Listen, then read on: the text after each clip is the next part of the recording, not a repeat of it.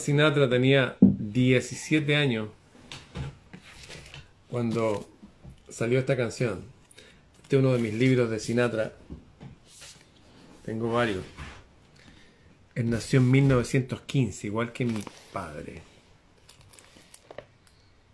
Curiosamente, todas estas personas, Sinatra fue boxeador también, eh, todos eran fervientes eh, hombres creyentes.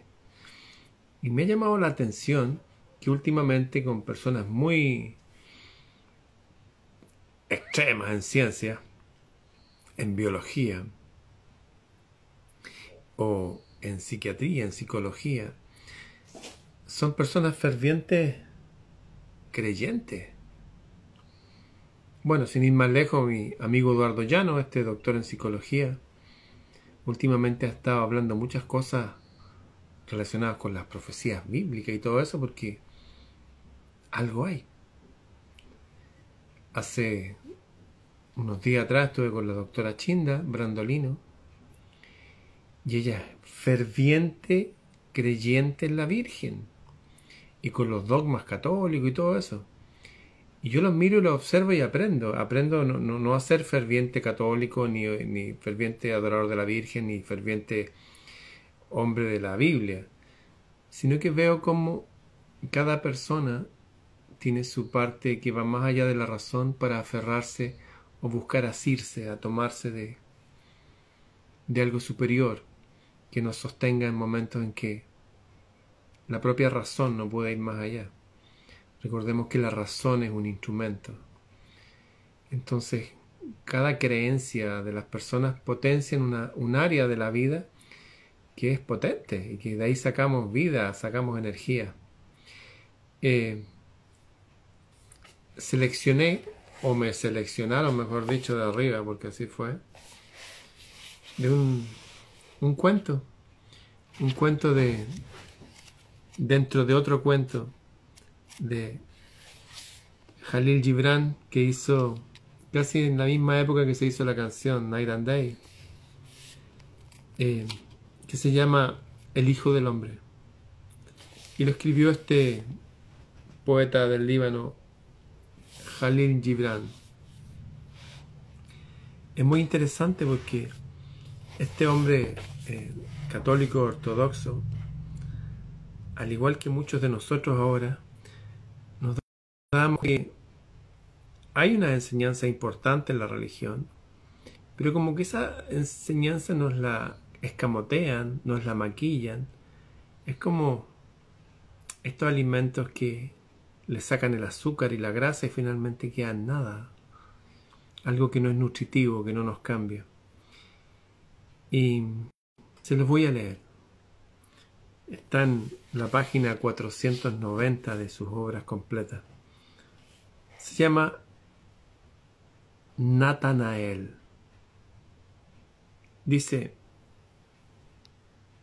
dicen que el nazareno, dicen, la gente dice, era modesto y humilde.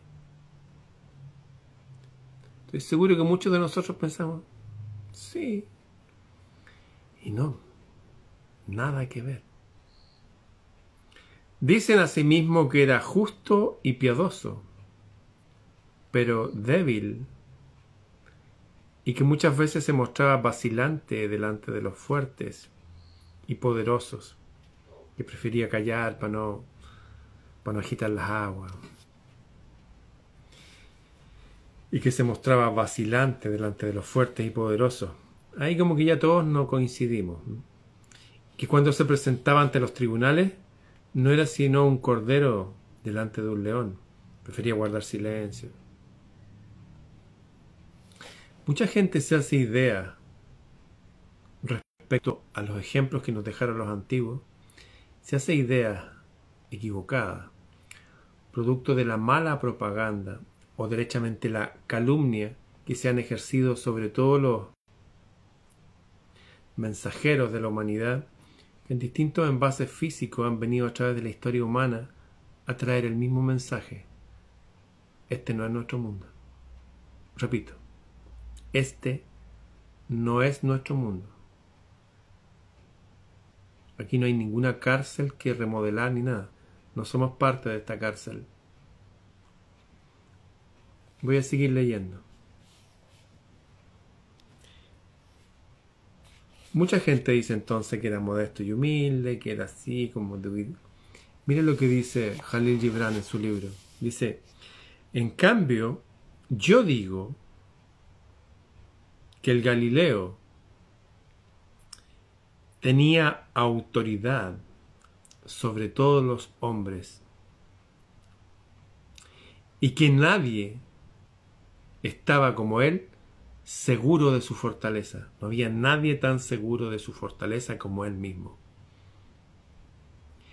Y que ésta la proclamaba desde los cerros, las montañas y los valles de Galilea y las ciudades en Judea y en Fenicia.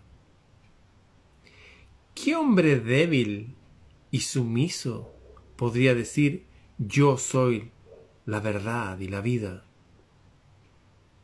Yo soy el camino de la verdad. Curiosamente aquí me voy a detener, porque habla de yo soy. Habla de afirmar el yo. Habla de afirmar el yo, de ser uno mismo, de empezar a pensar.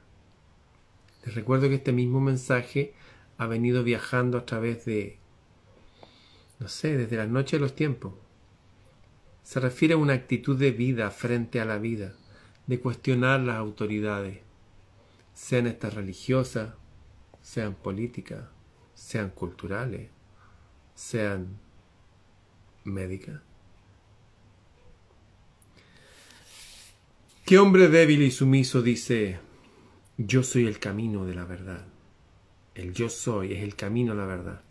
Yo recuerdo una frase que aprendí hace un tiempo que yo me acerco y siento cercanía por los buscadores de la verdad. Pero aquellos que creen haberla encontrado, como que guardo cierta distancia. La verdad es un camino. Uno va aprendiendo cosas, abandonando otras. Si la persona va por el camino de la verdad, bien, si todos hemos andado por el camino de la verdad. Yo me acuerdo que yo fui a la iglesia católica, también fui a otras iglesias y siempre buscando y me quedé con algunas cosas, pero seguí caminando. Seguí caminando. Y lo que veo ahora cuando miro a esa gente hacia atrás y que la veo en estos días que va a sus iglesias, es gente que está en el camino.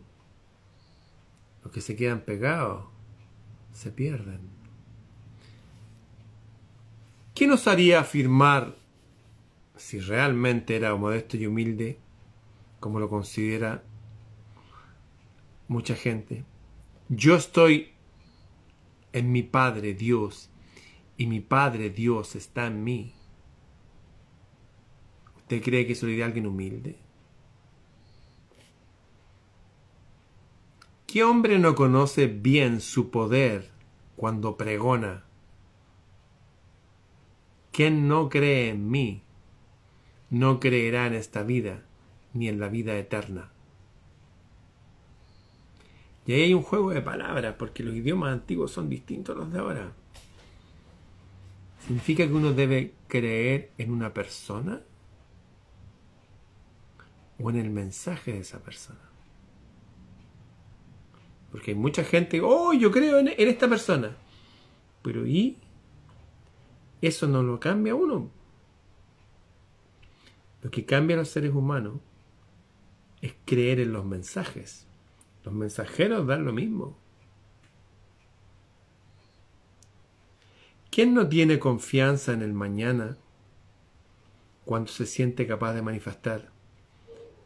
Vuestro mundo, el mundo de ustedes, desaparecerá y será reducido a cenizas, que el viento esparcirá antes de que desaparezca una sola de mis palabras.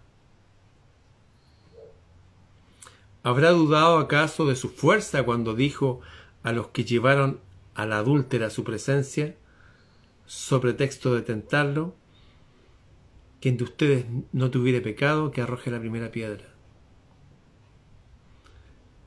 ¿Tuvo acaso miedo de los poderosos cuando expulsó del templo a los mercaderes, a los banqueros?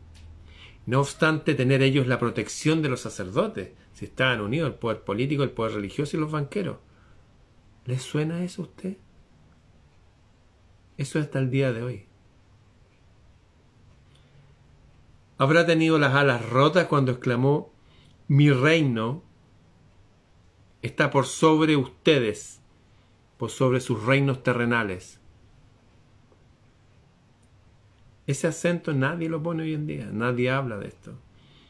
Y esa seguridad en sí mismo la extrapoló, la llevó a otros cuando dijo,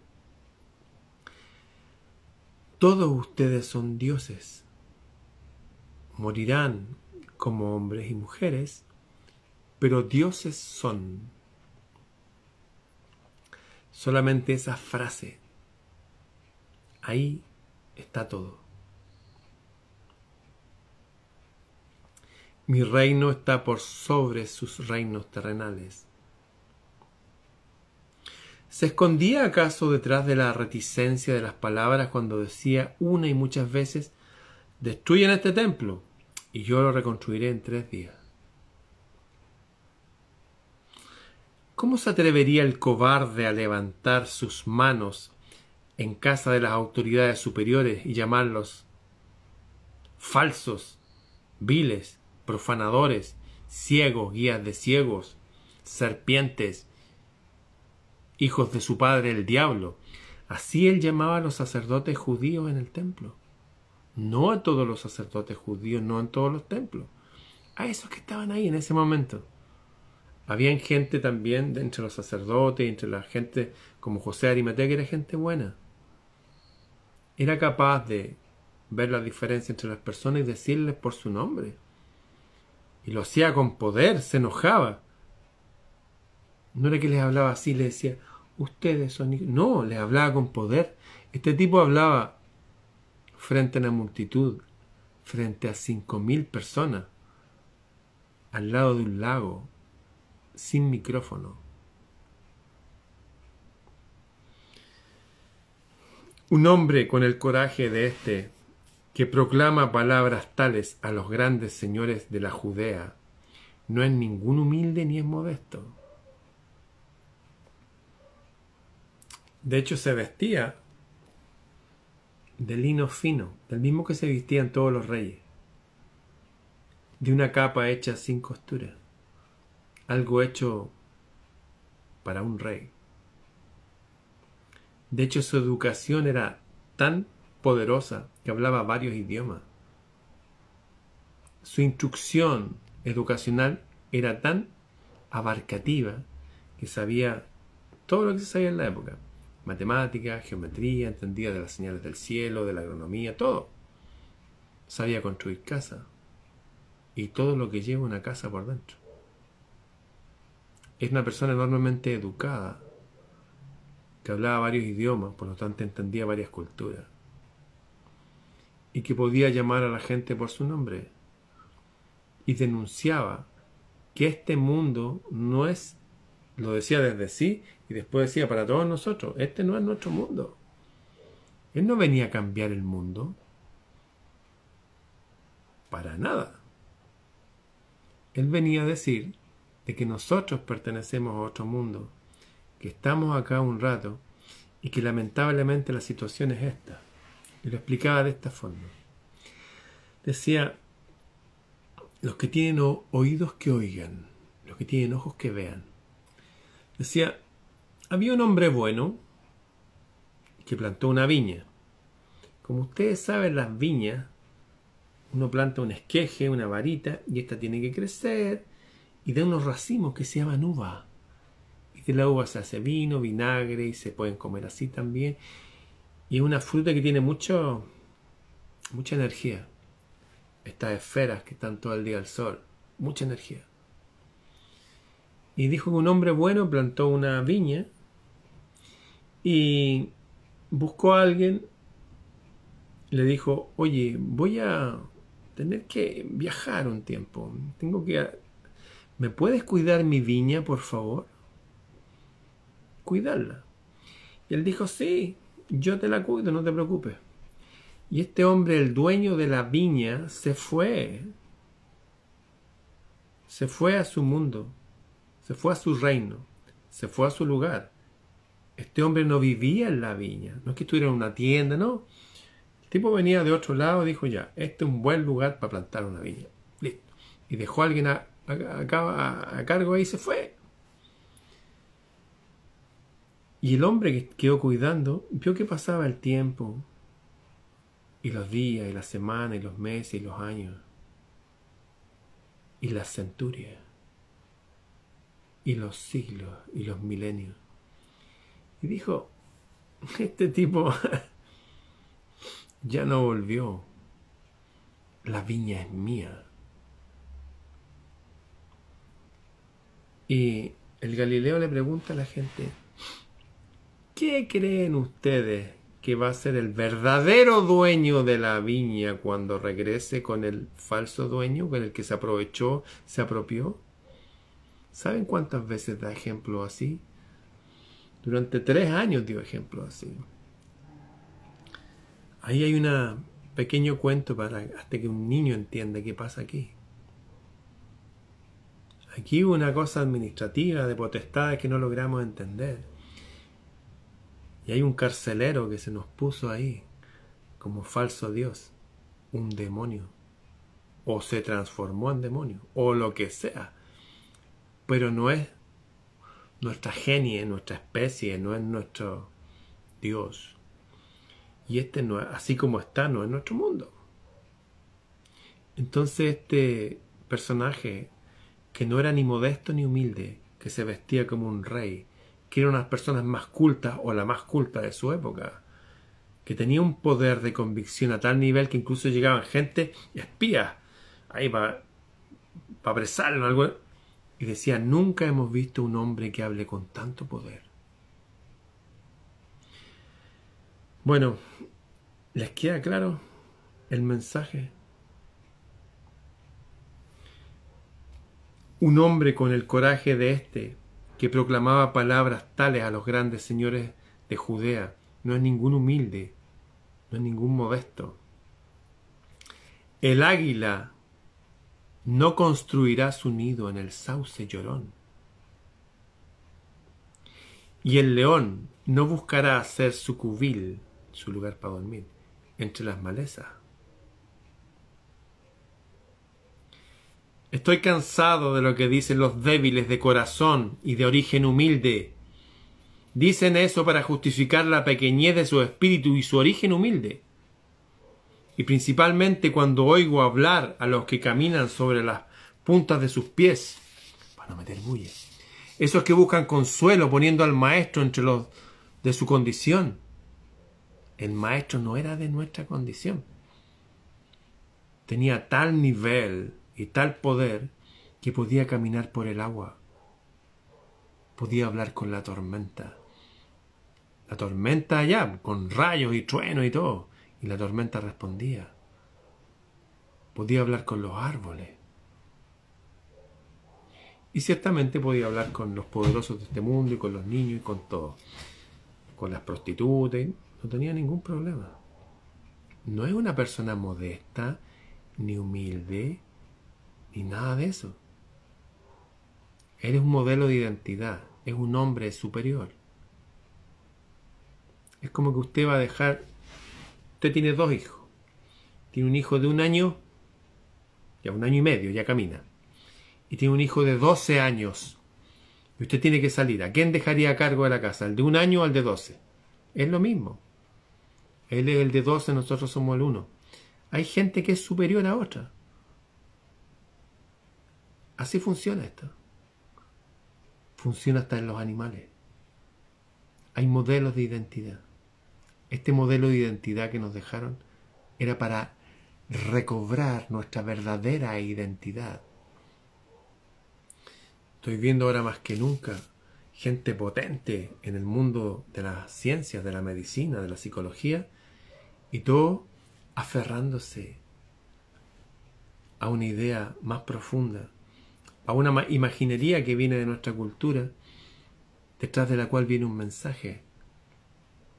El mensaje es que somos algo potente, hijos de algo potente, que no está ahora aquí.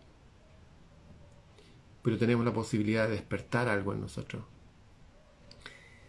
Se llama certeza. Algunos lo llaman fe. Es creer de verdad, vivir de eso. Aferrarnos a una idea. Porque todas las cosas de este mundo se van a ir.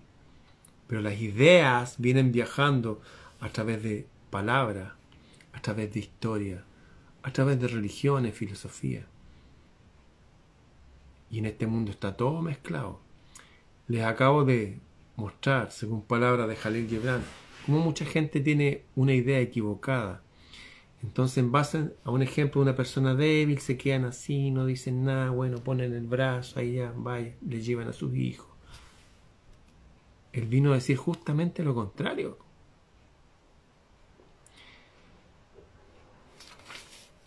Un hombre con el coraje de este, que proclama palabras tales a los grandes señores de Judea, no es ningún humilde ni ningún modesto. El águila nunca va a construir su nido en el sauce llorón y el león nunca va a buscar hacer su cubina entre las malezas. Estoy cansado de lo que dicen los débiles de corazón y de origen humilde. Dicen eso para justificar que Jesús era...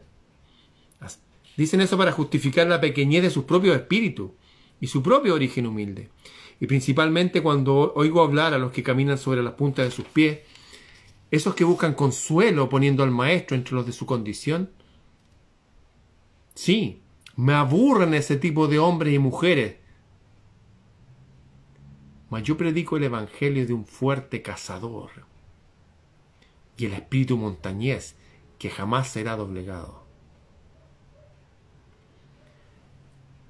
Mas yo predico el evangelio de un fuerte cazador, como el rey Nimrod. ¿No han escuchado hablar de él, cierto? No. Y el espíritu montañés que jamás será doblegado. ¿Conocen el espíritu montañés? Este jueves voy a estar con Andreas Kalker. La primera vez que nos juntamos, hablamos de lo que vemos de la realidad del ser humano y hablamos de esto. Él fue un paso más allá y me decía que el imperio jamás doblegó a la gente del norte de Europa de donde viene él. Y yo le dije, sí, tampoco los montañeses de Escocia. Es verdad, me dijo. Hay un espíritu de la gente que es fuerte, que no se aplica solamente para levantar cosas pesadas, se aplica para enfrentar enemigos que parecen, no sé, que nos van a, superar en número y simplemente permanecer, entender que si vemos que avanza este, este constructo raro en el que nos metieron, tranquilo, si este mundo ni siquiera es nuestro, todo va a estar bien. Cuando uno empieza a, ahondar en estos mensajes, como el que me decía el otro día la, nuestra amiga doctora Reina Chinda Brandolino, es simplemente para alimentar una parte espiritual que tiene el ser humano los hombres, las mujeres podemos tener nuestras profesiones, oficios, saber claramente de economía, de medicina, de biología, pero no basta eso. Hay algo que sí nos da toda la fortaleza, que se llama certeza, se llama fe. Y esa fe es un regalo, es, es algo que uno tiene o no tiene, pero también uno puede pedir si no la tiene. Y uno la va alimentando diariamente. Cuando uno empieza a, a compartir conocimiento, y no solamente conocimiento de la 3D material, cuando uno empieza a compartir la cultura de los antiguos, algo pasa, porque nosotros somos esos antiguos con un nuevo envase. Cuando hablaba con la doctora el otro día me hablaba de la Virgen, ella contó su corazón. Ella tiene dos hijas que son monjas. Una de sus hijos se llama Resurrección, imagínense. Para ponerle así una hija porque hay convicción entre los padres. Yo no juzgo. Mi mamá creía en la Virgen. De hecho, le mostré la Virgen de mi mamá a la doctora. Mi abuelo creía en la Virgen. Pero creía porque, se los voy a resumir porque ya lo he contado esto. Mi mamá era considerada una de las mujeres más hermosas de su época. Era su piel totalmente blanca, sus ojos verdes y su pelo negro, azabache. Era muy linda, era como la Elizabeth Le decían Elizabeth Taylor. Y ella iba caminando con su amiga con sus vestidos floreados de los años 50 y algo. Y por acá venía un, un auto de esos grandes de esa época. Y las vio y se dio la vuelta por detrás. Pasó tocando la bocina y por hacerse lindo el tipo. Y con el parachoques enganchó a mi madre de su vestido y la llevó arrastrándola y mi madre golpeándose en la cabeza en la cuneta, que se esa parte del cemento que divide la calle de los autos de la vereda. Y quedó inconsciente. Y se la llevaron, le pusieron morfina, su cabeza con algodones y le dijeron a mi abuelo, Víctor Manuel Flores Torres, al padre mi madre, que ella nunca más iba a despertar, que se necesitaría un milagro. ¿Y sabes lo que hizo mi abuelo? Mi abuelo había sido militar también. Miró un cerro que hay en, mi, en el centro de mi ciudad, un cerro sagrado, que ahora en esta época se llama San Cristóbal, antes tenía otro nombre. Y arriba hay una estatua de la diosa así hartos cientos de metros arriba. Y él le dijo a la diosa que hiciera vivir a su hija, mi madre. Y él se fue caminando de rodillas, de rodillas, hasta que llegó después de muchas horas, caminando de rodillas, con sus pantalones totalmente rotos y su piel rota y sus huesos blancos, sus huesos al aire. ¿Y saben qué pasó? Mi mamá despertó. Después conoció a mi papá. Se miraron y se enamoraron. Eso. La gente tiene sus motivos para creer. Yo no los juzgo, tampoco los proclamo. Que cada uno siga su camino. Si usted es un evangélico, sea un buen evangélico, o católico, o musulmán. De hecho, hablábamos con la doctora que en el Corán en el capítulo 3, el capítulo de María, hablan de María. Sí, la Virgen. Los musulmanes. De hecho, ¿sabían ustedes que los cristianos demonizaron a los musulmanes porque estos amaban a los gatos? Mahoma una vez eh, fue a atacar una serpiente y su gato lo mató. Los cristianos dijeron no, que los gatos son medios demoníacos porque son ingobernables y están mucho rato echados, así que son perezosos. Así que dijeron no. Y las hogueras tiraban a las brujas, a las que consideraban brujas, a los que consideraban herejes y a los, a los gatos. Porque los gatos eran sagrados para los egipcios, para los musulmanes. Y así mataron a millones de gatos ¿Saben lo que vino después? La peste negra. Y se llevó a decenas de millones de hombres. entre los musulmanes, entre todas las creencias hay gente buena y mala, hay gente acertada y gente errada. De hecho ahora, se los adelanto, se va a hacer un giro hacia la derecha en la religión. Van a aparecer muchas religiones potentes y sectas con gente potente y que van a funcionar para bien o para mal. Va a estar la misma mezcla de siempre. Gente buena, creyente, que mantiene el templo, que paga las cuotas, que hace todo lo que le dicen. Y gente que dirige a veces y se ve llevada por otro espíritu. Esto continúa, esto ha sido así desde siempre. He tratado de compartir con ustedes eh, el espíritu de mucha gente que ahora está en la vanguardia de la revolución contra el sistema.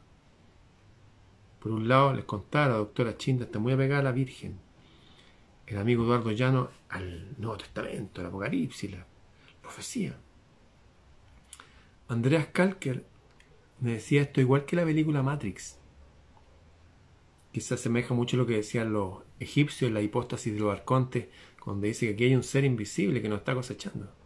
De hecho, si uno anda caminando por la calle y alguien le pega en el hombro y uno se enoja, ¿sí?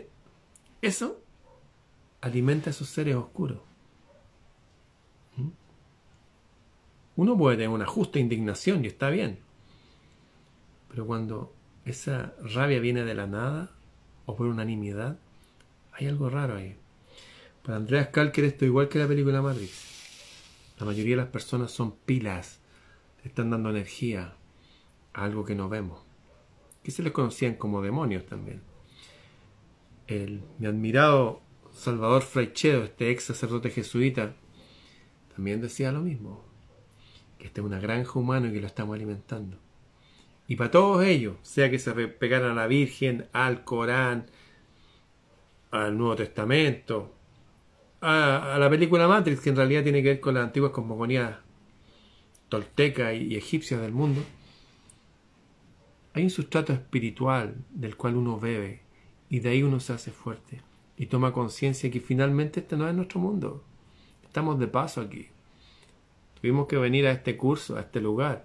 Es como cuando mandaban a los misioneros, no sé, a África, a una África hostil, o una selva por ahí donde estaban los indios jíbaros que querían hacer los sopas a los misioneros. Estamos haciendo un curso en que tenemos que aprender que tenemos que ser astutos, tenemos que saber ser autónomos, tener nuestra profesión, nuestro oficio.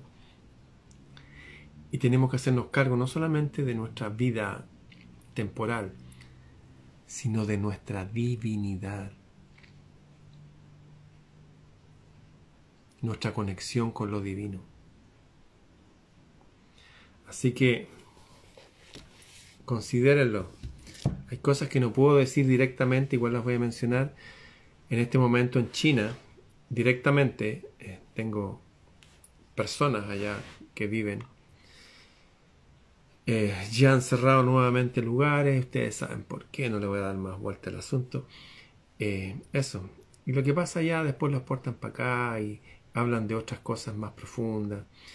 En Europa empezó una nueva cosa relacionada con, la, con el hígado de los niños y lo que le está meritando a estas organizaciones mundiales a tomar ciertas medidas y de repente en un momento declarar algo mundial. Miren, no importa lo que pase, que hagan lo que quieran este no es nuestro mundo, pero sí somos embajadores de nuestro mundo. Ustedes saben que la embajada de un país en otro país es parte de ese país. No pueden las autoridades del país meterse en una embajada, no pueden. La embajada es mi país en otro país. Nuestras casas, nuestros cuerpos, nuestros pensamientos, nuestras costumbres, nuestras amistades, todo lo que nos rodea donde quiera que vayamos en este mundo, representa otro mundo. Que cada uno afirme su verdadera patria, su verdadera patria celeste aquí en la tierra. Y si según su cultura usted se afirma en eso, siguiendo las virtudes de María o de Jesús o de Mahoma o de qué sé yo, o simplemente un tipo como Jalil Gibran, hágalo. Usted es libre. Crea lo que quiera que le dé buenos frutos. Crea lo que quiera que nos dirija a todos a hacer esa conexión con nuestra verdadera patria celeste. Bien, será hasta mañana. Y como siempre hay que alimentar esto, hablar con el cielo, a sonreír. A propósito, hoy día en esta parte del planeta al sur del mundo comienza el verano verdadero. El 21 de diciembre es el centro del verano, en 45 días más. Y en el norte del planeta comienza el invierno verdadero. El 21 de diciembre es el centro del invierno. De hecho, ya el 24 y el sol empieza a devolverse hacia allá. Hasta el 24 de, de diciembre el sol va a estar muy al sur, después empieza a devolver.